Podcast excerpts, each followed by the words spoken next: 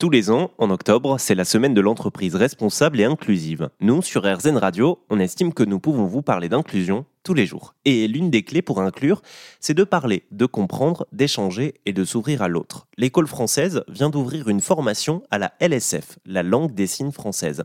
Elle estime à juste titre que connaître cette langue permet de mieux inclure, dans les entreprises notamment, les personnes sourdes et malentendantes, mais aussi de favoriser le dialogue.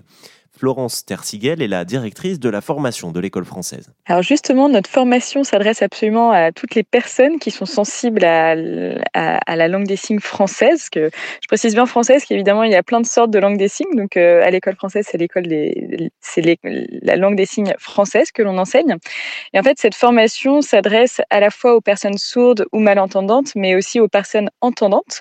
Et donc on a vraiment la volonté de hum, créer des, des ponts entre les personnes malentendantes entendante et entendante, et pour rendre l'apprentissage de cette langue beaucoup plus accessible. Donc c'est pour favoriser l'inclusion, en tout cas, de toutes les personnes qui s'intéressent à ce sujet. Vous l'aurez compris, la formation peut s'adresser aux salariés entendants et soucieux d'ajouter une corde à leur arc pour mieux communiquer avec leurs collègues ou pour mieux communiquer auprès des personnes avec lesquelles ils sont en contact. Mais elle s'adresse aussi aux personnes malentendantes. Elle serait quelques 300 000 en France, mais seulement un tiers pratiquerait couramment la LSF. On travaille, nous, avec des formateurs évidemment experts en LSF, dont euh, une de nos formatrices est malentendante. Et on sait qu'ils sont euh, énormément sollicités, par exemple, pour venir parfois en présentiel pour faire des formations et parler de cette thématique.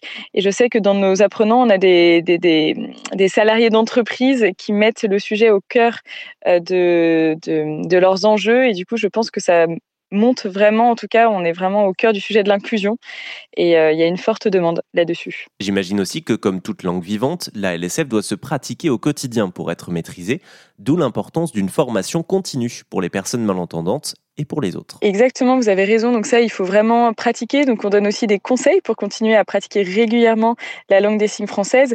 Et puis évidemment, comme toutes les langues, la LSF euh, évolue. Donc il faut toujours pouvoir pratiquer pour être au courant de ces petites évolutions qu'il peut y avoir dans cette, dans cette langue. L'école française propose toute une série de formations certifiées, dont celle pour la langue des signes française, formations qui sont prises en charge par votre CPF.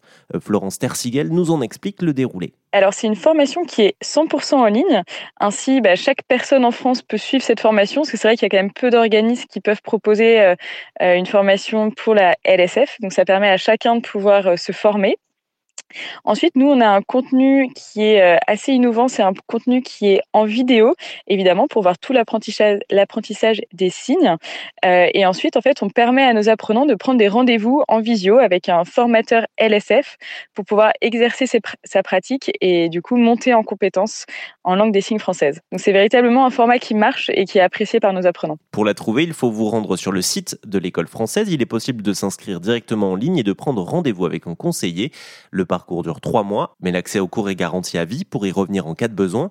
Restez avec nous sur RZN Radio avec euh, Florence Tersigel. Nous parlons toute la semaine de l'apprentissage de la langue des signes et étudions avec elle son influence positive sur l'inclusion, l'ouverture à l'autre, mais aussi sur l'employabilité.